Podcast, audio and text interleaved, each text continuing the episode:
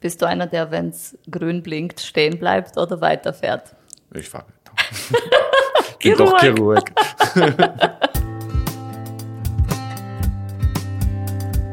Herzlich willkommen zur fünften Folge von Was bringt sie zu mir, den Medizin-Podcast. Ich bin heute mit Oberarzt Dr. Christoph Bichler als Gast und angekündigt war Dr. Daniela Gerges, aber wie die Jahreszeit und die Erkältungssaison und so weiter ist, kommt es manchmal anders als geplant. Dr. Christoph Bichler ist ähm, Chirurg mit einer Spezialisierung in bariatrischer Chirurgie, ein Hernienspezialist, ich würde mich trauen zu sagen, der Hernienspezialist im AKH und Spezialist für minimalinvasive Chirurgie. Herzlich willkommen, Christoph. Hallo, vielen Dank für die Einladung. Ich freue mich sehr, hier zu sein.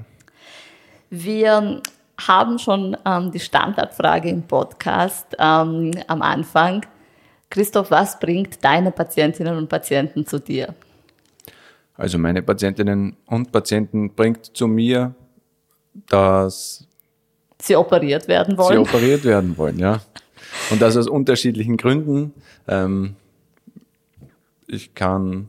Hernien, bariatrische Chirurgie, äh, im Nachtdienst, also wenn du, wenn du im AKH Nachtdienst hast, operierst du ja eine, eine ganze Reihe an, an Erkrankungen. Was ist so der, der Standard-Nachtdienst? Äh, also der Standard. Tag, Nacht. der Standard-Nachtdienst, ähm, der ist gefüllt von unterschiedlichsten Indikationen, sei es, dass jemand ein Loch im Magen-Darm-Trakt hat, das akut zu behandeln ist, oder eine Entzündung, die man chirurgisch behandeln muss, einen Darmverschluss. Eine Messerstecherei. Eine Messerstecherei unter Umständen, die auch versorgt werden muss. Also da gibt es allerlei Gründe, warum man einen Viszeralchirurgen braucht in der Nacht. Einen Viszeralchirurgen, genau. Jetzt muss ich ähm, euch, liebe Zuhörerinnen, liebe Zuhörer, ein bisschen zum ähm, Christoph Bichler erzählen. Der Christoph ist so eine Mischung aus James Dean und der Leadsänger von Wanda. Jetzt hat mein Mann gesagt, ja, die halbe der Zuhörerschaft wird nicht wissen, wer James Dean ist und die anderen werden nicht wissen, wer der Wanda ist. Ähm, aber vielleicht kann man was damit anfangen. Du bist so der coole Typ, der mit der Lederjacke daherkommt oh, und. Oh, vielen Dank und immer ähm, sehr, sehr freundlich und lösungsorientiert ist. Ähm, und ich muss sagen, du hast auch einen sehr guten Ruf ähm, im AKH, weil äh, wenn man Ärzte fragt, so quasi, ja, äh, zu, zu wem geht man, dann hört man oft ähm, zu dir. Und das freut mich sehr. und dann will ich wissen, wie, wie ist es dazu gekommen? Wie bist du Chirurg geworden? Wie ist dein Werdegang? Der Werdegang ist eigentlich, ähm, war immer sehr unbestimmt. Also ich bin, ähm, früher habe ich mir lange überlegt, was ich machen soll und ich war irgendwo zwischen Pilot und Medizin und habe mir dann letztlich überlegt, ich kann Pilot in meiner Freizeit einmal machen, aber wenn ich Medizin in meiner Freizeit betreiben werde, dann wird man meistens verklagt. Und deswegen habe ich mich dazu entschieden, dann doch äh, Medizin zu studieren und dann das Pilotwerden auf später zu vertun. Aber in Anbetracht der heutigen Umweltsituation kann man das nicht mehr rechtfertigen. Jetzt habe ich dieses Unternehmen aufgegeben. Okay, hast du überhaupt den Pilotenschein gemacht? Den habe ich dann, auf den habe ich verzichtet. Ich denke, zu meiner Belustigung muss ich nicht so viel CO2 in die Luft blasen. Ma. Und wieso, wie, wie hast du dich, wie ist es dazu gekommen, dass du Chirurg geworden bist? Hast du es dann im Medizinstudium gewusst, okay, ich, ich bin so cool, ich muss Chirurg werden? Oder hast du mit anderen Fächern auch lieb geäugelt? Letztlich ist es mir ein bisschen passiert, muss ich sagen. Es ist mir auch das AKH passiert. Also ich hatte nie jetzt den Plan, äh, zwingend ins AKH gehen zu müssen. Mhm. Mein Vater hat immer gemeint, ich wäre ein guter Anästhesist, was ich ihm bis heute sehr übernehme. Das ist mein, ein, ein Spaß. Ein Spaß. Aber ähm, und ähm, letztlich bin ich über Zufälle ins AKH gekommen, habe dann äh, dort im Labor begonnen und ähm, dann Wo? hieß es immer, also im Labor bei der Ösophagusforschung. Mhm. Und ähm, dann ist es eigentlich nie zur Diskussion gekommen, dass ich irgendwo anders hingehe. Es mhm. wurde vom AKH natürlich immer sehr viel Werbung für das AKH gemacht. Mhm. Ich bin da auf einer Chirurgie gelandet und ich muss sagen, ich, ich fühle mich da einfach pudelwohl. Und über diese glücklichen Umstände bin ich bis heute sehr zufrieden. Super. Ähm, war, wenn es jetzt ähm, um die bariatrische Chirurgie geht, muss ich sagen, sind, sind die bariatrischen Chirurgen auch so ein bisschen oder waren in den letzten Jahrzehnten so eine Randerscheinung, eine sogenannte Rogue Group, die, die sich da in der Viszeralchirurgie gebildet hat. Ähm, die operieren einfach Leute, damit die abnehmen. So quasi, hm, da. Einerseits finde ich diesen Ansatz extrem cool, weil ähm, Internistinnen und Internisten eiern herum und denken sich, was können wir machen und so. Und da kommen die Chirurgen und sagen, na, wir operieren das und gut ist. Natürlich ist die Realität nicht so einfach, aber äh, wie bist du in die bariatrische Chirurgie hineingerutscht? Also das hat sich tatsächlich auch ergeben, ähm, da ähm, irgendwann einmal ähm, ich immer als chirurgisch sehr, also recht talentierter ähm, junger Chirurg eingestuft wurde. Und dann unterm Strich hat man mich da einfach einmal zugeteilt und ich bin sehr rasch draufgekommen, dass ähm, ich mich in dieser minimalinvasiven Chirurgie sehr wohlfühle, dass ich da das recht rasch umsetzen kann, weil es ja doch ein ganz anderes Arbeiten ist als das direkte Operieren, weil es eine ganz andere Form der Hand-Auge-Koordination ist und es mir immer sehr gelegen. Ähm, die Operationen selbst sind ja das Schönste, was man machen kann in der Chirurgie und ähm, die gewonnenen Lebensjahre für die Patienten sind auch mit keiner anderen Operation zu vergleichen. Wow, ja, so habe ich es nicht betrachtet. Ja, die Chirurgen haben einfach die Nase vorn. Ähm, ich habe dieses Buch geschrieben mit Siegfried Marin und, und habe es ähm, einigen Chirurgen, unter anderem den Gerhard Brage, geschenkt und, und habe gesagt, ihr müsst ähm, in, der, in der Widmung auf, zwei, äh, auf Seite 277 schauen, äh, weil da steht fett geschrieben, bariatrische Operationen sind also die effektivste Methode, das Körpergewicht zu verringern. Punkt. Ja, und, und ähm, es, es ist tatsächlich so, ähm, dass aus internistischer Sicht die Bariatrie halt ähm, gute Daten hat, wenn es um die Lebenserwartung geht. Wir wissen, Patientinnen und Patienten, die einen Magenbypass oder eine sonstige OP haben, leben fünf Jahre länger, als wenn sie nicht operiert wären, aber immer noch äh, vielleicht drei Jahre weniger als die Allgemeinbevölkerung, was an und für sich vielleicht auch damit zu tun hat, dass Adipositas als Erkrankung so unterbehandelt oder teils so, so schlecht behandelt wird. Ähm, und ich habe es noch nie aus dieser chirurgischen Perspektive gesehen, dass im Vergleich zu anderen OPs die bariatrische Chirurgie ja so eine coole OP ist, oder? Absolut. Also es ist tatsächlich ein, ein, ein sehr schönes Tun. Grundsätzlich muss man sagen, man operiert ja, abgesehen von der Adipositas, eine gesunde Anatomie, was man in der Chirurgie ja nicht sehr oft zur Verfügung hat. Wenn man jetzt große Tumore operiert, dann muss man immer auf diverse Umstände Rücksicht nehmen und wir operieren ja doch sehr standardisiert mhm. diese, diese sehr aufwendigen ähm, Umbauarbeiten im Magen-Darm-Trakt.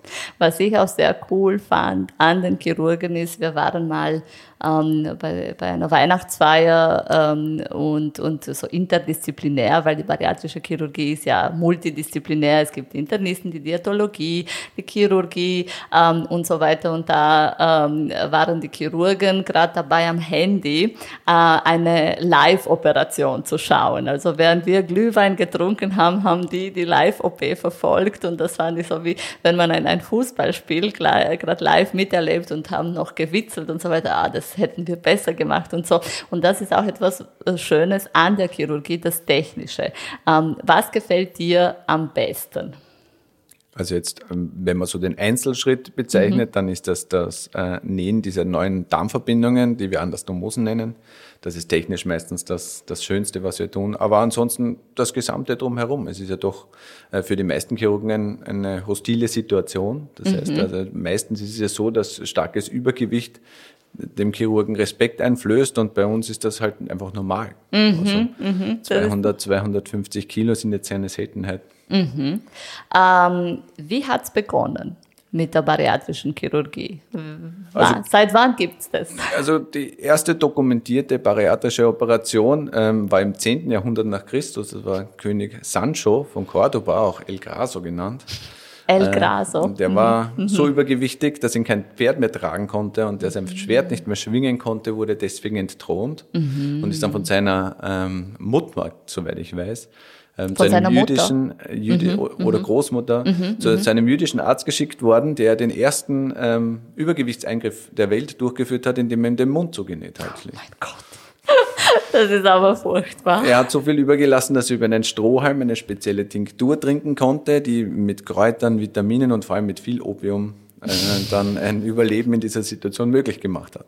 Er hat sich innerhalb eines halben, also eines Jahres, mhm. äh, hat sich das Körpergewicht halbiert wow. und er konnte zurück und mhm. hat seinen Thron zurückerobert und wurde im weiteren Verlauf aber vergiftet. Also Oh je, oh je, okay. Und wie ist dann weitergegangen? Dann kam lang nichts. Mhm. Und dann kann man sagen, äh, Mitte des 20. Jahrhunderts kamen die ersten Übergewichtsoperationen auf. Da ist ähm, zunächst einmal ähm, der jejunoileale Bypass aufgekommen, der quasi nur einen großen Teil des Dünndarms aus der Passage genommen hat, mhm. mit den entsprechenden äh, Folgeerscheinungen. Also Kurzdarmsyndrom. In Vollausprägung, fürchterliche Vitaminmängel, mhm. Osteoporose bis hin zu Mhm, ähm, ja. Blindheit. Mhm, und mhm. äh, das ist sehr schnell, ist man davon wieder abgekommen, weil äh, man heutzutage ja auch weiß, rein malabsorptive Eingriffe führen selten bis nie zum Erfolg. Insbesondere wenn die Fettverdauung nicht mehr funktioniert, ist das auch eine fürchterliche Beeinträchtigung der Lebensqualität für die mhm. Patientinnen und Patienten. Und dann hat man begonnen, auch ähm, den Magen mit einzubeziehen, oder? Genau, in weiterer Folge ist man drauf gekommen, dass wenn man aus ähm, diversen Gründen den Magen entfernt oder Teile des Magens entfernt und dann dort eine ähm, quasi an den Magen den Dünndarm näht, dass die Leute dauerhaft Gewicht verlieren. Und das wurde dann in offenen Operationen auch als ähm, Magenbypass umgesetzt. Zunächst mit einer Omega-Rekonstruktion, wo die Galle halt am Magen vorbeifließt mit der entsprechenden Lebensqualitätsminderung. Mhm. Und dann in weiterer Folge Y-Ru-Magen-Bypass. Es waren aber damals nur offene Operationen mhm. und man kann sich vorstellen, je also je übergewichtiger ein Patient ist und je größer der Schnitt, desto größer ist die, die Wundheilungsstörung. Absolut, von mhm. Wundheilungsstörung bis hin zu sonstigen Komplikationen, die da einfach angezogen werden. Die moderne Bariatrie funktioniert nur deswegen so gut, weil wir minimalinvasiv sind. Also man kann sich das so vorstellen, man hat vier kleine Löcher ähm, im Bauch, da kommen... Meistens sind es fünf. Ah, okay. Oh, genau, eins für die Kamera dann, dann wird mit äh, über diese Löcher, über diese Trokare das Instrumentarium äh, reingesetzt und man kann sich halt den Weg da äh, freimachen. Ganz genau. Also wird das Abdomen mit, also der Bauch wird mit äh, Kohlendioxid ähm, mhm. gefüllt, damit man Platz hat, weil grundsätzlich ist der Bauch ja eine, ein, ein gasfreier Raum. Mhm außer im Dickdarm, wo er natürlich physiologisch hingehört. Und ähm, wenn, wir, wenn man mal Platz geschaffen hat, um äh, operieren zu können. Dann wird über die übrigen Trokare, wie wir sie nennen, also diese Zugänge zum Körper, ähm, dann der Magen-Darm-Trakt entsprechend angepasst. Mhm. Was sind die häufigsten Operationen, die gemacht werden? Also die häufigste Operation ist der Magen-Bypass, der mhm. klassische. Das ist quasi eine Weiterentwicklung von der in den 50er äh, Jahren entwickelten Operation, die heutzutage in etwa einer Stunde durchgeführt ist mhm. und eine verschwindend geringe Komplikationsrate hat. Mhm. Es kann schon mal sein, dass jemand nachblutet, aber dass jemand dauerhaften Schaden durch diese Operation nimmt, ist Gott sei Dank eine Rarität heutzutage. Mhm. Ähm, des Weiteren werden dann je, je nach ähm, Patientenkonstitution und nach individuellen Bedürfnissen noch andere Operationen angeboten. Bei sehr übergewichtigen Patienten, so BMI ab 50, mhm. würden wir heutzutage einen SADI-S machen. Ähm, was eine Kombination aus einem Magenbypass und einem Schlauchmagen ist, mhm. wo allerdings der Magenpförtner noch in der Passage ist und langfristig vermutlich das beste Outcome haben wird. Das ist eine recht neue Operationsmethode. Genau, da gibt es nicht so viele Fälle. Also da ist die, die Erfahrung noch wegen der Zeit sozusagen limitiert. Ganz genau. Mhm. Wir machen es noch nicht so lange. Also wir haben jetzt schon mehrere hundert Fälle gemacht mit exzellenten Ergebnissen, jetzt mittelfristig. Mhm. Aber was, also, genau. was das wir langfristig dann dazu. Ja. Äh, ergeben wird, werden wir erst sehen. Aber es ist sehr vielversprechend. Und dann gibt es noch den Schlauchmagen. Dann gibt es noch den Schlauchmagen, der sich aus diesen stark äh, malabsorptiven Eingriffen, mhm. also eigentlich aus dem Duodener Switch entwickelt hat. Mhm. Wenn man den zweizeitig gemacht hat, ist man drauf gekommen, durch den reinen Schlauchmagen nehmen die Leute auch schon stark ab. Mhm. Und äh, das ist heutzutage der weltweit häufigst durchgeführte bariatrische Eingriff. Wie entscheidet man sich, was man macht? Da, da kommt der Patient zum Chirurgen und, und sagt, ja, ich will mich operieren lassen und der Chirurg wirft eine Münze. Der Chirurg wirft Gott sei Dank keine Münze. Ähm, wir handeln nach allem, was uns die Wissenschaft zur Verfügung stellt. Und ähm, zu einer groben Einteilung kann man sagen, wenn jetzt ein Patient zwischen ähm, 40 und 50 BMI zu uns kommt, der jetzt nicht an ausgeprägtem ähm, Sodbrennen leidet, dann bekommt er einen Omega-Loop mhm. Magenbypass, ein Einanstomosen Magenbypass, wurde auch immer Mini-Bypass genannt, mhm. ist aber definitiv kein, kein Mini. Mini. sondern das ist eine ernstzunehmende Abnehmoperation. Also mhm. mit allen Vor- und Nachteilen. Mhm. Ähm, sollte der Patient starken Reflux haben, würde in jedem Fall eine Y-Ru-Magenbypass zu empfehlen sein, weil diese Operation gleichzeitig die beste Anti-Sodbrennoperation ist, die zur Verfügung steht. Mhm. Und ähm, bei sehr stark übergewichtigen Patienten, also bei den Super-Obese-Patienten ab BMI mhm. 50, mhm. würden wir den SADS empfehlen. Mhm. Okay, aber natürlich die Patientenpräferenz äh, wird auch mit berücksichtigt. Die, wird, äh, die spielt eine große sehr, Rolle. Also es ist eine, eine wirklich kollaborative Partnerschaft, was das äh, betrifft. Absolut. Der Vorteil ist, das ist eine, eine Operation, die nie zeitkritisch ist. Mhm. Die Patientinnen und Patienten haben viel Zeit, sich darauf vorzubereiten. Die meisten tun das auch. Mhm. Wir empfehlen immer, dass sie sich ähm, in Selbsthilfegruppen austauschen und dass sie sich Erfahrungen holen. Und die meisten, die zu uns kommen, haben schon Freunde oder Bekannte mhm. oder Verwandte, die schon einen bariatrischen Eingriff hinter sich haben und kommen auch schon mit einer gewissen Erwartungshaltung zu uns. Mhm. Und werden dann von uns entsprechend beraten. Also mhm. so fair muss man immer sein, dass man ihnen äh, nahelegt, was wir empfehlen würden. Aber wenn jetzt jemand trotz dem Superschwergewicht ähm, sagt, ich will nur will einen Magenschlauch. Unter Anführungszeichen nur einen Magenschlauch, dann werden wir diesem Wunsch entsprechen, mhm. selbstverständlich, außer mhm. es ist medizinisch nicht mehr vertretbar. Ich ähm, fand ein, ein Zitat von George Sarton ähm, sehr interessant, wenn es um die Adipositas-Therapie an, an, sich geht. Ähm, der hat mal gemeint, wenn wir sagen, dass die Wissenschaft im Wesentlichen fortschrittlich ist, bedeutet das nicht, dass der Mensch auf ähm, seiner Suche nach der Wahrheit immer den kürzesten Weg geht. Im Gegenteil, er irrt umher, findet nicht das, was er sucht, sondern etwas anderes, geht zurück, verliert sich auf verschiedenen Umwegen und kommt schließlich nach vielen Irrwegen ans Ziel. Ich finde, das ist für die medikamentöse Therapie bei Adipositas sehr zutreffend, weil in den 50er Jahren gab es Amphetamine, in den 70er Jahren mit schweren Nebenwirkungen, diese ganzen Abnehmpillen waren so verteufelt, weil die Leute wirklich dran gestorben sind, dass man sagt, da ist es nicht wert, dass man das macht. Heutzutage hat man bessere Medikamente, aber war das auch so mit den bariatrischen Eingriffen, dass man zwar die Idee hatte, aber dann doch ähm, einiges an Zeit gebraucht hat, bis man wirklich zum, zu den jetzigen Prozeduren gekommen ist. Absolut und wir sind auch noch nicht am Ende. Also es wird sich noch viel entwickeln, aber man kann immer nur aus dem Erfahrungsschatz, den die Menschheit schon gewinnen konnte, ähm, schöpfen und genau. dann äh, das Beste daraus machen. Und die zukünftigen Patientinnen und Patienten profitieren immer mehr sozusagen von, den, von, von denen, die jetzigen. früher was durchgemacht haben. Genau. Ja, es genau. gab früher stark malabsorptive Eingriffe, wie zum Beispiel den klassischen Scopinaro. Was ähm, ist das? Das ist, ähm, wo relativ viel vom Magen belassen mhm. wurde, aber nur ganz wenig Dünndarm noch in der Passage war, mit fürchterlichen Nebenerscheinungen wie Fettstühlen und, mhm. und Blähungen, mhm. Durchfällen ähm, bis hin zur Mangelernährung. Mhm. Viele Menschen äh, wissen vielleicht wenn, oder denken äh, gleich an den Magenband, wenn sie über bariatrische Operationen nachdenken. Wobei ich dann immer äh, Patientinnen sage, naja, der, der, Magenband ist jetzt wirklich sozusagen aus der Mode ähm, und gar nicht mehr so oft verwendet, außer als Add-on oder so. Ist das richtig? Das ist absolut richtig. Wir würden das einem äh, quasi einem ähm, Patienten nicht anbieten, wenn er nicht spezielle Bedürfnisse hat. Also wir haben unlängst erst wieder einige implantiert, aber nur ähm, in spezieller Indikation bei Übergewicht nach, nach Brustkrebsoperation zum Beispiel, wo es sein kann, dass man die, also die Mangelernährung wieder aufheben kann.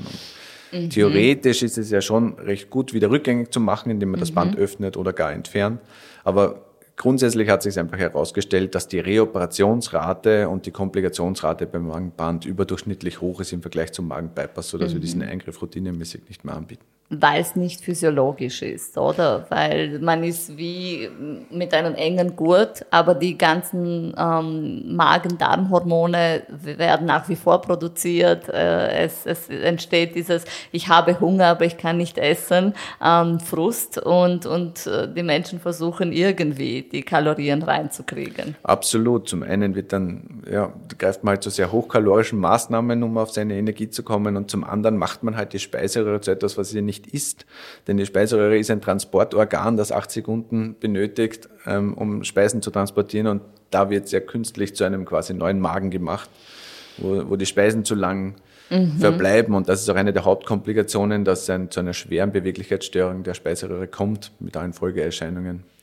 ich finde, wenn man sich das Thema bariatrische Chirurgie anschaut und auch auf Fachtagungen ist und unter den Internisten und so, ist das und teilweise auch unter Patientinnen und Patienten ist es immer so als der letzte Ausweg oder meine letzte Hoffnung oder so, ja, hm, wenn wenn's nicht, wenn nichts anderes hilft und so weiter. Wobei ich meinen Patienten sagen, die bariatrische OP ist eine leitlinienkonforme Standardtherapie, die exzellente Daten hat und die eigentlich ähm, sehr unten, wie soll ich sagen, nicht, nicht unterverwendet, aber ja, zu wenig in Anspruch genommen wird im Vergleich zu ähm, all, die, all die Menschen, die eine Indikation hatten. Warum glaubst du, ist das so? Absolut. Also nur, nur grundsätzlich zu den Zahlen, wenn man jetzt davon mhm. ausgeht, dass 16,4 Prozent der Österreicher ähm, quasi den Indikationen entsprechen würden und in Österreich ungefähr 3000 Eingriffe pro Jahr durchgeführt werden, dann von, von der jetzigen Zahl müssten wir 500 Jahre operieren, um die alle aufzuholen. Das mhm. ist, kann immer nur ein Kratzen an der Spitze des Eisbergs sein. Mhm. Nichtsdestotrotz ähm, finde ich es auch wichtig, dass die Patientinnen und Patienten das Gefühl haben, ähm, sie sind ähm, sie haben alle anderen Möglichkeiten ausgeschöpft für mhm, sich selber. Mhm, mh. Und dann entscheiden sie sich für eine Operation. Es ist natürlich eine sehr, sehr effektive Abnehmmethode, mhm. aber es soll primär denen äh, zur Verfügung stehen, die, die das Gefühl haben, sie stehen mit dem Rücken an der Wand. Denn letztlich ist es eine Operation und letztlich ist es ein Eingriff mhm. in die normale Physiologie des Menschen und es hat halt auch äh, gewisse Nachteile. Das heißt, dass man ein Dumping-Syndrom bekommen kann und dass man allein schon lebenslang zur Nachsorge kommen muss und Vitaminpräparate schlucken muss. Das ist schon es hat einen gewissen Einschnitt auch in die Lebensqualität, der meistens allerdings durch die Vorteile überwiegt, weit über, ja, überflügelt ja. wird. Was ich sehr häufig höre und was du auch erwähnt hast, nämlich ähm, man operiert quasi an, ein, an gesunde Organe. Also manche Patienten dann sagen, naja, wieso soll ich mal meinen gesunden Magen operieren oder meinen gesunden Magen-Darm-Trakt? Aber da muss man sagen, der Magen-Darm-Trakt hat eine wesentliche Rolle durch die Hormonproduktion, ähm, durch die Physiologie in der Entstehung oder in der Erhaltung ähm, des, der Adipositas. Und natürlich diese chirurgische Lösung, die, wie schon erwähnt, sehr cool ist, aber auch sehr gute Daten hat, ähm, ist die, jetzt nicht so, ich operiere meinen gesunden Magen und mache mir den kaputt, sondern ich habe nach wie vor auch noch einen gesunden, kleineren Magen. Ähm, und gute Ergebnisse, oder? Absolut. Also die, die Zahlen sprechen ganz klar für die bariatrische Operation wenn man die Kriterien erfüllt. Und äh, die Vorteile, wie gesagt, überwiegen massiv. Man ist auch nachher weiterhin gesellschaftsfähig. Es ist nicht, dass man am Tisch sitzt, alle essen und man selbst kriegt nichts runter, sondern man isst eigentlich normal große Portionen, sicher ein bisschen weniger als früher, aber meistens genau. war die Portionsgröße eh etwas überdurchschnittlich. In der Anfangsphase, äh, in den ersten drei Wochen, hat man aber eher nur so Brei und flüssige Nahrung, nicht? Genau, und ganz wenig Appetit. Mhm. Aber da machen wir uns auch nie Sorgen. Wir mhm. würden die mhm. Patienten auch nie äh, irgendwie, also wir teilen ihnen nie Sorge mit, dass sie nichts essen können, nur wenn sie nicht trinken können, machen wir uns. Das Essen ja. kommt immer von selbst. Ja, ähm, es ist auch so, da, das ist auch ein wichtiger Punkt. Ja, mein, mein Vater steht vor einem bariatrischen Eingriff, muss ich sagen. Also da äh, will ich auch mit, mit quasi eigenen Beispiel vorangehen und sagen, äh, ja, wenn die Indikation da ist, ist es etwas, was ich wirklich jeden nahe liegen will oder äh, empfehlen würde. Ähm, und und ähm, ich habe ihm dann mal gefragt, okay, was, ähm, an was denkst du? Ja, ich, ich dachte mir eher ein End-of-Life-Gespräch, so wenn ein Hoppala passiert oder so, er, ist, er hat schon ein gewisses Alter, ähm, so, wo, wo, wird, wo willst du begraben werden? ja, nein, ich weiß, die, die Wahrscheinlichkeit, dass man beim Eingriff stirbt, ist sehr, sehr klein. Aber da müssen, müssen die Zuhörer wissen, ich mache mein Testament zum Beispiel auch, wenn ich irgendwo hinfliege. Ich verstehe. Ja. Naja, mein Vater wollte aber nichts von dem wissen. Ja, der, der hat gesagt, das, das interessiert ihm Nüsse. Ja, seine größte Sorge ist, dass er nach der OP dann nichts mehr essen kann. Und, und quasi, wer soll dann das ganz das, das, das gute Essen dann essen. Und ich habe gesagt, nein, also das wird höchstwahrscheinlich nicht eintreten, weil er ist nicht wie dieser König im 10. Jahrhundert, es wird nicht der Mund genau. zugenäht. Genau. Ähm, und die Portionsgröße wird kleiner, aber der Genuss ist nach wie vor da. Je nach Operationsmethode unterscheidet sich das aber mhm. auch sehr. Wenn man jetzt zum Beispiel einen Schlauchmagen macht, dann kann man tatsächlich ähm, da ist es primär halt ein restriktiver Eingriff neben den ganzen hormonellen ähm, Veränderungen, die auch beim Abnehmen helfen. Aber sonst ändert sich an sich meistens recht wenig. Beim Magenbypass kann sich schon einiges ändern, nämlich dass einem die Speisen, die einem früher am liebsten waren, plötzlich gar nicht mehr schmecken und umgekehrt. Womit das genau zu tun hat, weiß man nicht. Es wird das Mikrobiom, das sich zwangsläufig ändert durch die Bypass-Operation, sicher mit eine Rolle spielen. Aber das Essverhalten wird sich schon oft ändern, aber die Patienten empfinden das nicht als unangenehm. Mhm. Wie siehst du das? Jetzt gehen wir so ein bisschen in die Nachsorge. OP gut überstanden ähm, und äh, du hast es erwähnt, es wird eine lebenslange Nachsorge empfohlen. Ähm, viele Patienten denken sich, gut, OP überstanden, auf Nimmerwiedersehen. So ist es nicht ganz. Es wird schon empfohlen, Mikronährstoffe zu substituieren. Ähm, es wird empfohlen, zur Kontrolle zu gehen, um so ein vielleicht Dumping-Syndrom rechtzeitig zu erkennen, aber auch um die sogenannte Recurrence of Weight Gain, also dass nach dem ersten oder zweiten Jahr das Gewicht wieder nach oben geht. Denn Adipositas ist eine chronische Erkrankung und äh, die OP ist auch nur eine Behandlungsmethode, aber momentan gibt es für keinen Menschen eine Behandlung, die das Problem für immer und immer lösen wird. Absolut. Also ich denke, ähm, bariatrische Operationen, insbesondere im ersten Jahr sind sie natürlich ganz, da hat man es honeymooniert, dann mhm. wird irrsinnig viel Gewicht verloren und dann nach dem ersten Jahr bis eineinhalb Jahren kommt es wieder zu einer dezenten Gewichtszunahme, die dann aber meistens in einem stabilen Gewicht resultiert und das für einige Jahre. Langfristig, insbesondere bei einem Schlauchmagen, kann es natürlich kommen, dass man durch ähm, dass man den wieder quasi aufisst und äh, wieder ein bisschen mehr Platz schafft im Magen oder die Nahrung entsprechend umstellt, dass man trotzdem relativ hochkalorische Ernährung zu sich nimmt und langfristig kann es wieder zu einer Gewichtszunahme kommen. Es ist nicht durch die Operation alles behoben.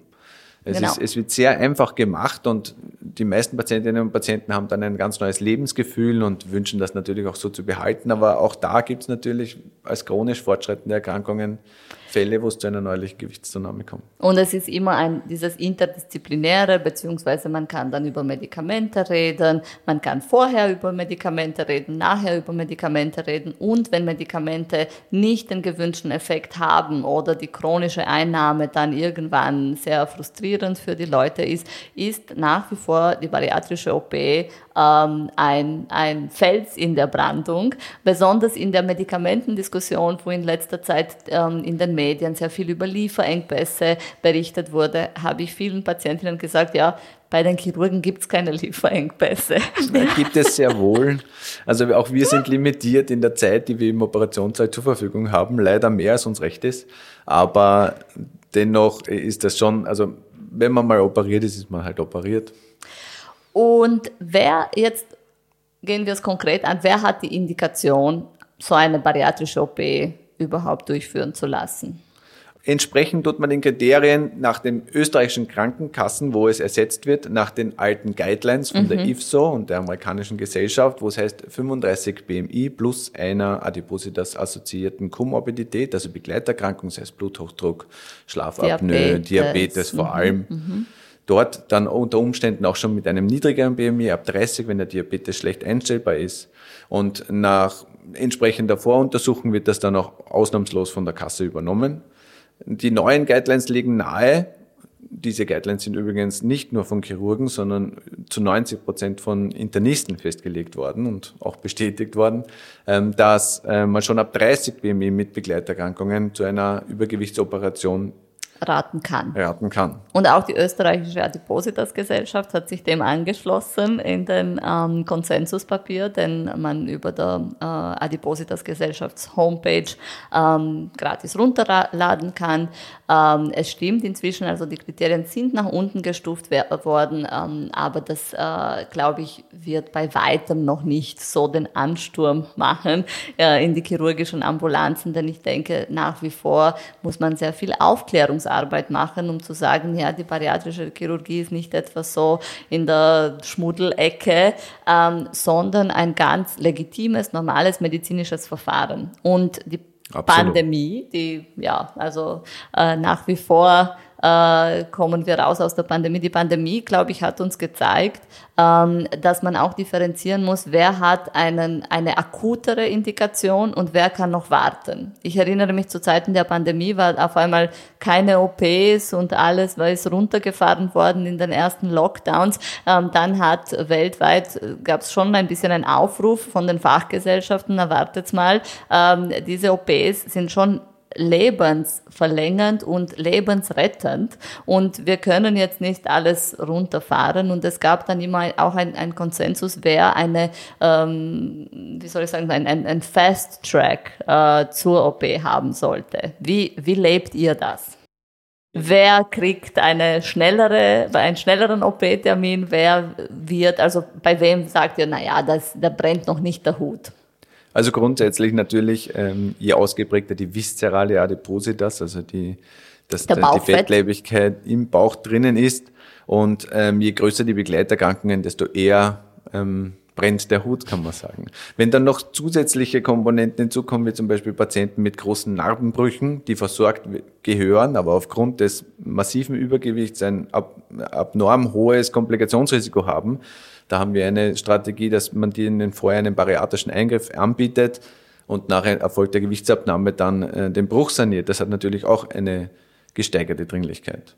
Wohingegen, wenn man jetzt äh, primär ähm, parietales Übergewicht hat, das heißt, wenn es eher am Gesäß und am Oberschenkel sitzt, wo es nicht so ungesund ist, dann hat man natürlich länger Zeit. Mhm. Und wie schaut es aus mit den Langzeitdaten hinsichtlich äh, Lebensqualität der Patienten? Wir kennen Langzeitdaten hinsichtlich, die Patienten leben länger, haben weniger kardiovaskuläre Ereignisse und so weiter. Ähm, was sagen da die, die Langzeitdaten hinsichtlich Lebensqualität? Bezüglich der Lebensqualität ist natürlich insbesondere in, den, in der frühen Phase ein, ein massiver Aufschwung zu bemerken. Langfristig pendelt sich das ein bisschen ein. Man lebt natürlich gesünder und ähm, hat viel, bei vielen Dingen im Leben ähm, einfach eine geringere Belastung äh, aufgrund des geringeren Körpergewichts. Allerdings ähm, alle Probleme wird durch die Übergewichtschirurgie werden auch nicht behandelt. Und man wird leider die Ärzte und die Ärztinnen nicht los. Also wir raten immer und das im Team sozusagen, dass, ähm, dass man bei Nebenwirkungen, bei Schwierigkeiten nicht alleine mit dem hadert und denkt, es liegt an mir, dass ich das wieder gut mache, sondern wirklich zu seiner Ärztin, zu seinem Arzt geht ähm, und das bespricht. Jetzt hast du es kurz angesprochen, Thema große Hernien. Ähm, und Hernien sind so ein, ein Ding, wo, glaube ich, jeder Chirurg denkt, na, das mache ich so nee, in, in meiner Freizeit sozusagen als, als Hobby. Aber es ist ein sehr spannendes Feld und du hast dich da sehr spezialisiert drin. Was, was kannst du uns über Hernien ähm, ähm, erzählen? Also zu Hernien bin ich gekommen wie jeder Chirurg, da jeder vierte Erwachsene im Laufe seines Lebens ein Lestenbuch bekommt, ist das natürlich eine der häufigsten Operationen und das lernt jeder sehr früh, ist eine frühe Ausbildungsoperation und ich habe mir immer gedacht, es gibt es nicht, dass ich da eine Struktur nicht kenne oder irgendein Verfahren mir nicht geläufig ist und ich immer sehr schlecht gefühlt und mich da sehr informiert. Dann kam diese laparoskopische ähm, Hernienchirurgie, die TAP, und äh, die habe ich am Anfang überhaupt nicht leiden können. für was steht TAP? Das steht für transabdominal präperitoneal. Das bedeutet, man operiert durch den Bauch. Mhm. Und der Bauch ist ja von einem, vom Bauchfell, von einer mhm. dünnen Haut ausgekleidet, um Verwachsungen zu verhindern. Und das wird runtergelöst, dann wird dort das Netz implantiert und das Bauchfell wieder hochgenäht, dass es auch zum Netz keine Verwachsungen gibt. Mhm. Ist rein von der mechanischen äh, Belastbarkeit mit Sicherheit eine führende Operationsmethode und am Anfang in der Ausbildung befindlich ein bisschen unübersichtlich, wenn man sich nicht genau auskennt, wo was ist. Und ähm, ich habe es, muss ich zugeben, überhaupt nicht leiden können initial. Da haben wir gedacht, das kann aber nicht sein und habe so lange gemacht, bis es jetzt eine meiner Lieblingsoperationen ist. Na, here, here. Und ähm, das heißt, Patienten, die teilweise mit, mit großen Hernien, wo, wo viele sagen, na, das rühre ich nicht an, ähm, leben müssen, sind bei dir auch gut aufgehoben.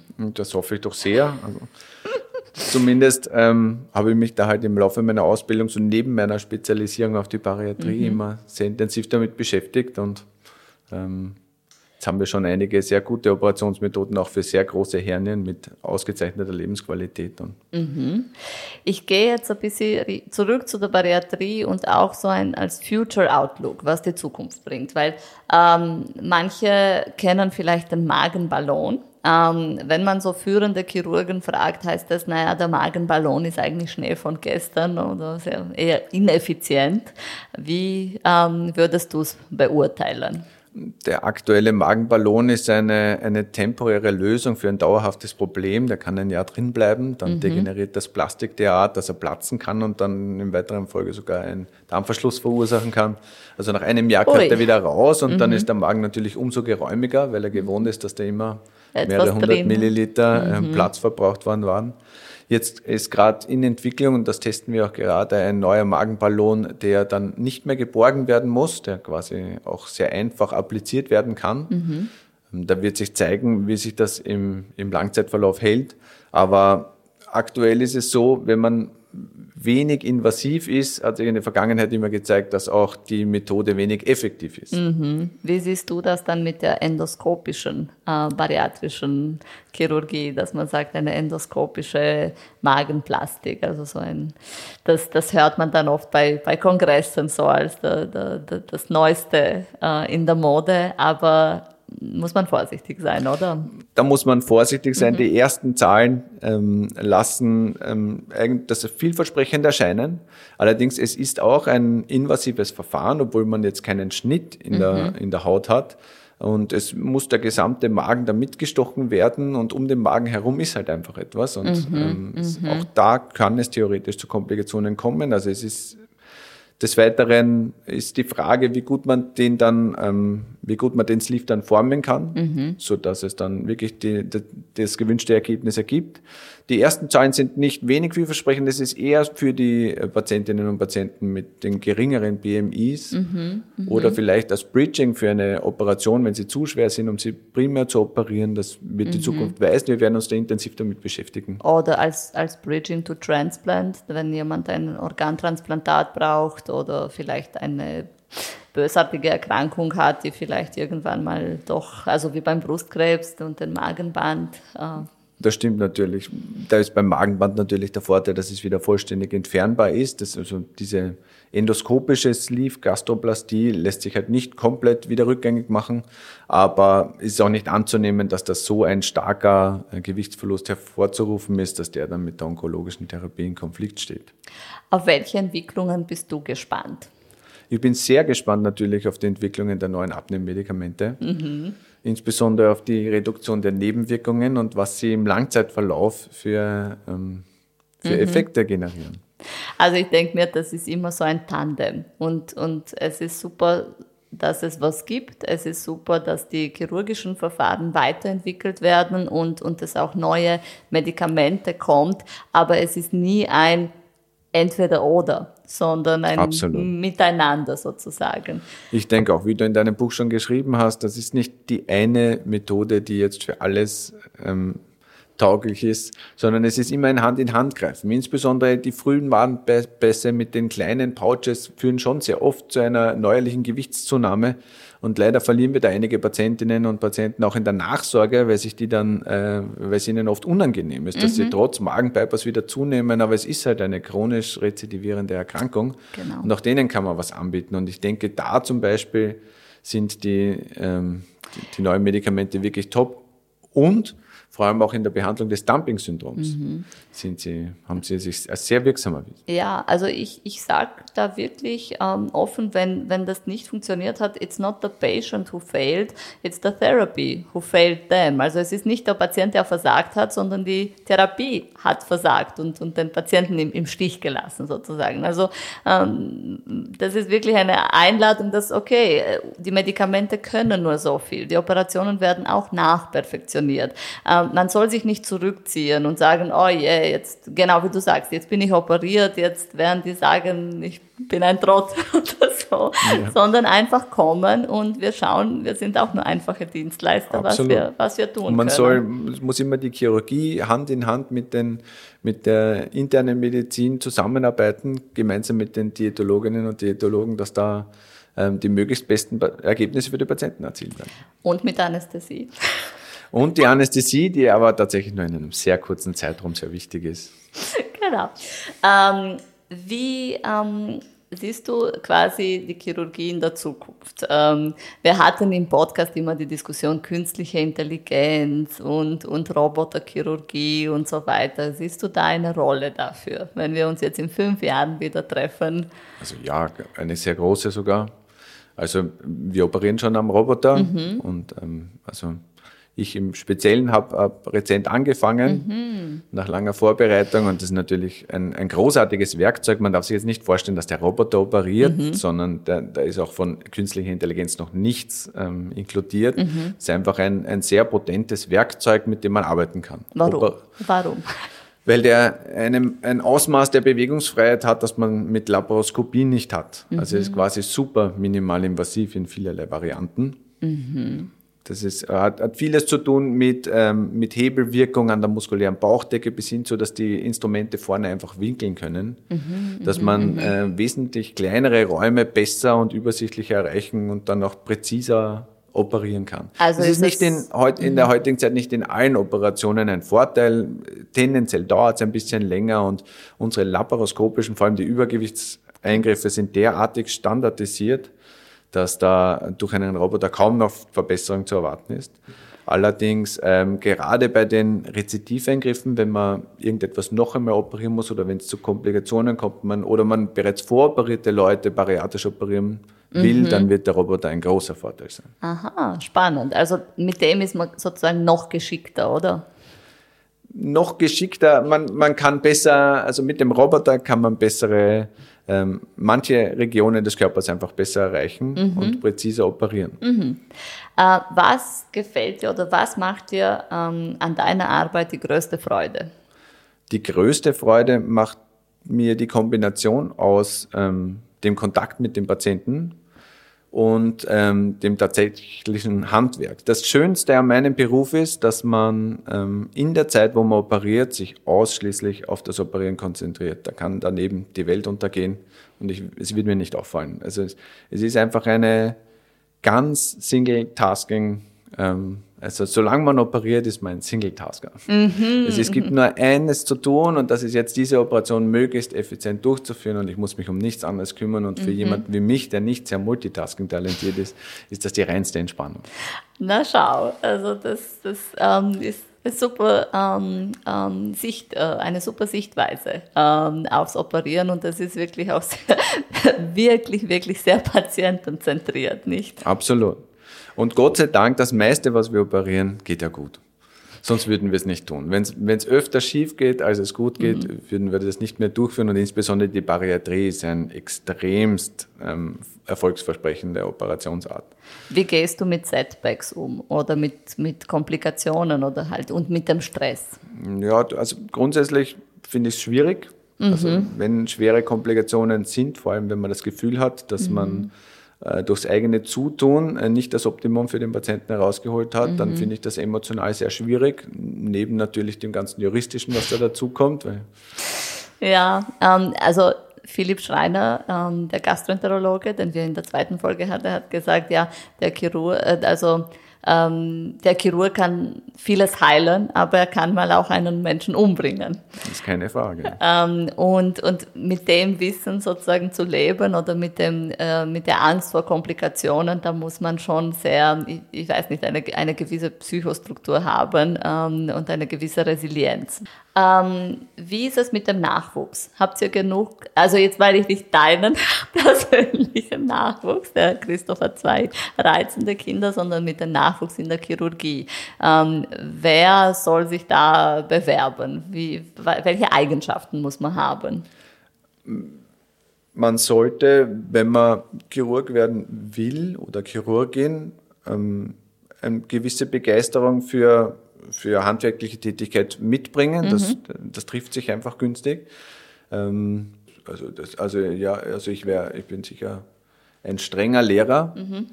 aber meistens sagt man da, also meistens ist, während man bei mir zugeteilt ist, eine eher stressige Zeit für unsere Ausbildungsassistentinnen und Assistenten. Aber im Nachhinein finden sie immer positive Worte über diese Zeit, sagen immer, sie haben viel gelernt. Okay. Ich Familie. fürchte ja, ja, ich hätte mich gehasst. Also hätte ich angefangen in der Chirurgie und einen Lehrer wie mich gehabt, ich hätte mich nicht leiden können. Wirklich? Ja, Warum? Weil ich streng bin. Sehr, sehr streng. Und ich hätte das früher so nicht angenommen und ich war ja auch nicht immer so konsequent, wie ich es jetzt einfordere. Aber es ist so wie beim Autofahren, denke ich. Beim Autofahren Alle macht man anderen den, sind Idioten. Nein, man macht den Führerschein und am mhm. Anfang kann man nicht fahren und mhm. man ist sehr vorsichtig. Mhm. Und dann glaubt man, man kann gut fahren und man ist nicht mehr vorsichtig. Mhm. Und dann passieren die meisten Unfälle. Und je länger man fährt, desto langsamer, zumindest ich fahre immer langsamer. Jedes Jahr reduziere ich mein Tempo, weil man einfach mehr sieht und mehr knappe Situationen erlebt hat und einfach demütiger wird. Und so ist das in der Medizin auch, denke ich. Und ich denke mir, ich bringe Ihnen sehr früh bei, dass da ein Mensch liegt, der einem vertraut. Dass das jedes Mal ein Mensch ist mit seiner eigenen Geschichte und, und dass man immer sehr aufmerksam sein muss und sehr gründlich in dem tun. Bist du einer, der, wenn es grün blinkt, stehen bleibt oder weiterfährt? Ich fahre weiter. ich bin doch Chirurg. grün blinken heißt freie Fahrt nach dem österreichischen Gesetzbuch. Ähm, ja, äh, was. Okay, mhm. na schau. Ja, das, das Teaching finde ich extrem wichtig, ähm, ich weil es liegt nicht nur an der Person, sondern man, man soll es halt weitergeben. Nur, nur so geht was weiter. Ja. Absolut. Der Schüler muss immer besser werden als der Lehrer, sonst hat der Lehrer einen Fehler gemacht. Mhm. Ähm, ja, ma, in diesem Sinne man kann alles lernen, egal ob man sehr talentiert ist oder nicht talentiert, aber ich denke, wenn man genug Zeit investiert, dann, dann kann jeder das chirurgische Handwerk erlernen, da bin ich mir ganz sicher. Wichtig ist eine gewisse Begeisterung und vor allem ähm, Demut. Demut. Man darf niemals vergessen, dass da ein Mensch liegt, in den man hineinschneidet, der so wie du und ich sein, seine Träume, Wünsche, Erwartungen hat und der hofft, nach dieser Operation besser dazustehen als vor dieser Operation. Ja, also ich finde das, ich weiß jetzt nicht mehr, wo ich das gelesen habe, aber es war ja, Menschen kümmern sich umeinander und, und es gibt auch dieses Grooming sozusagen, also kennst du das ja von den Affen, die sich läusern und so, also ja. ja. Und, und ähm, die Chirurgie war mal verglichen mit so der, die, die höchste Form des Groomings, weil man kümmert sich wirklich da mühevoll und, und rührend um, um was. Und es ist so eine große Zuwendung und eine, ein, eine wirklich die höchste Serviceleistung sozusagen. Also Hut ab, ja. Ähm. Man bekommt viel zurück. Mhm. Also man kann, also es ist wirklich ein Beruf, der, der, der sehr viel zurückgibt. Wenn, wenn der Patient dann zufrieden ist und ähm, muss nicht Danke sagen, aber man merkt es ihnen ja an, dass sie hochzufrieden sind. Ja, aber Danke sagen ist schon sehr nett. Also natürlich ja. hat, hört man es gerne, aber mhm. man erwartet es eigentlich gar nicht. Das ist, ist man, also ich kann mich sehr freuen einfach am Wohlbefinden der Patientinnen und Patienten, wenn sie dann nach Hause gehen. Und es sind ja, oft kommen die Patientinnen zu uns mhm. mit einer Situation, die dauerhaft mit dem Leben nur sehr unwahrscheinlich vereinbar ist. Und dann äh, führt man ihnen eine Operation zu mhm. und fünf Tage später gehen sie nach Hause, als wäre nichts passiert. Mhm. Die Mortalität an der akuten Appendizitis, also der mhm der Blinddarmentzündung, mhm, mhm, ähm, die, die war früher immens vor mhm. der modernen Chirurgie. Mhm, mhm, mhm, ja, also es ist äh, ein, ein ähm, ja, sehr, sehr äh, dankbares Fach, oder? Absolut. Ja. Gut. Und, und da wäre das Thema Stress und, und ähm, auch Work-Life-Balance. Ähm, Georg Göri hat gesagt, ja, es gibt die Work-Work-Balance, aber inzwischen muss man schon von einer Work-Life-Balance ähm, sprechen. Wie schaut es da bei dir aus? Wie gehst du mit Stress um und wie ist deine Work-Life-Balance? Also meine Work-Life-Balance ist doch sehr auf die Arbeit zentriert und das ist nur deswegen möglich, weil ich so eine tolle Unterstützung von meiner Frau habe, die sich da rührend um meinen, um meinen geschätzten Nachwuchs kümmert ähm, und äh, mir den Rücken da sehr frei hält, weil tatsächlich, wenn man ähm, seine Patienten gut umsorgen will, dann kostet das einfach Zeit und ich muss sehr oft in meiner Freizeit wieder ins Krankenhaus fahren, um zu schauen, ob alles in Ordnung ist. Hast du eine lange äh, Strecke oder wohnst du in der Nähe? Zum Glück wohne ich in der Nähe. Also ich bin mit der U-Bahn in 15 Minuten mhm. im Krankenhaus und dementsprechend. Und was äh, machst du zum Stressabbau? Also neben der Zeit mit meiner Familie die mir sehr, sehr viel Kraft gibt, ähm, fahre ich sehr viel Fahrrad. Fahrrad, also das okay. erspart mir sehr viel Geld für Psychotherapie, dass ich ähm, im Wald äh, meine Runden drehe, sei es auf dem Fahrrad oder auch zu Fuß. Im Wienerwald. Meistens im Wienerwald, meistens Kallenberg, Mhm. Hermannskogel. Und bist du da allein oder nimmst du wen mit? Ah, teils, teils. Meistens allein, weil in, in Anbetracht der wenigen Zeit. Aber äh, Fahrradfahren tue ich tatsächlich nicht mit dem Sohnemann ähm, oder sehr Noch selten, aber das kommt dann bald. Ja, da Mhm. Und freue ihr fährt sehr. Zug gemeinsam. Wir fahren gemeinsam. Mein Sohn ist, glaube ich, der größte Zugfan, den es auf der Welt gibt. Wirklich? Und das ist der einzige Grund, warum ich dieses Jahr ein Klimaticket habe seit 1.1. Und er hat mir um 0 Uhr 2 in der Früh gesagt, am 1.1. Papa, dein Klimaticket geht jetzt. Und wohin fährt ihr? Wenn wir zum Beispiel vom, vom Hauptbahnhof nach Hause fahren, fahren wir über St. Pölten. Nur damit er mit dem ICE oder Railjet bis nach St. Pölten fahren kann über Schnellfahrstrecke und dann mit der Westbahn wieder zum Westbahnhof. Und tatsächlich, wir bringen sehr viel Zeit im Zug. Im Zug. Und dann könnt ihr plaudern. Und wir plaudern und dann steigen wir aus, schauen, wo der nächste Zug ist, laufen dann zum nächsten Zug und er sucht immer Spezialziel wollend. Wie schaut's aus, so auch ähm, Beziehungspflege? Weil auch als, als Elternteil, muss ich sagen, ist halt, ja, es ist nicht mehr so wie früher äh, in der Partnerschaft, dass man nur Zeit für den Partner hat. Ähm, und viele haben Date Night oder was auch immer. Ähm, wie schafft ihr das? Den Spagat? Also ich finde, wir schaffen diesen Spagat sehr gut. Also ich habe nicht das, also meine Frau gibt mir nie das Gefühl, dass ich zu wenig Zeit für sie habe, weil die äh, genauso gern Dinge allein macht und meine Frau liebt es, mit den Kindern ähm, Sachen zu machen und sie nimmt sich die Freiheit heraus, dass sie zu Hause bei den Kindern ist und jede Sekunde genießt, die sie genießen kann. Und ähm, aber auf der anderen Seite bin ich natürlich der glücklichste Vater der Welt, weil meine Kinder so eine tolle Mutter zur Verfügung haben. Aber ihr macht und die auch Zeit, Sachen die wir, die wir gemeinsam. gemeinsam verbringen, ja, also, also wir schauen, dass die Kinder früh schlafen gehen, dass man zumindest jeden Tag ein bisschen Zeit miteinander verbringen kann. Und ähm, gelegentlich gehen wir essen. Und ähm, aber tatsächlich, wir sind immer sehr glücklich, wenn wir zu viel was machen können. Ja, das ist das Schöne am Familienleben. Mhm. Ähm, die letzte Frage aber für unsere Zuhörerinnen und Zuhörer, wie kann man dich erreichen? Also man kann mich über die Homepage der Medizinischen Universität Wien erreichen oder als Wahlarzt in der Antonigasse 12 über www.antonigasse12.wien. Danke. Und wir werden deine Kontaktdaten auch in den Show Notes ähm, veröffentlichen.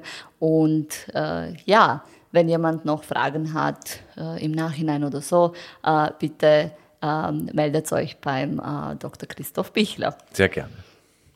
Ähm, ja, Ma, vielen Dank, dass du dabei warst. Vielen ähm, Dank für die Einladung. Gerne. Wir, wir ähm, ich und ich hoffe auch die Zuhörerinnen konnten viel lernen und was sehr wichtig ist, ich hoffe, man konnte auch ein bisschen diesen, diesen hm, ähm, Zaun äh, um die bariatrische Chirurgie ein bisschen durchbrechen, Zaun der Scham und der, oh, das ist die letzte Hoffnung. Es ist einfach nur äh, unter Anführungszeichen stinknormale Prozedur und es sind Menschen, die von Menschen operiert werden und ähm, jeder und jeder gibt einfach sein Bestes, das, den, den besten Outcome rauszuholen.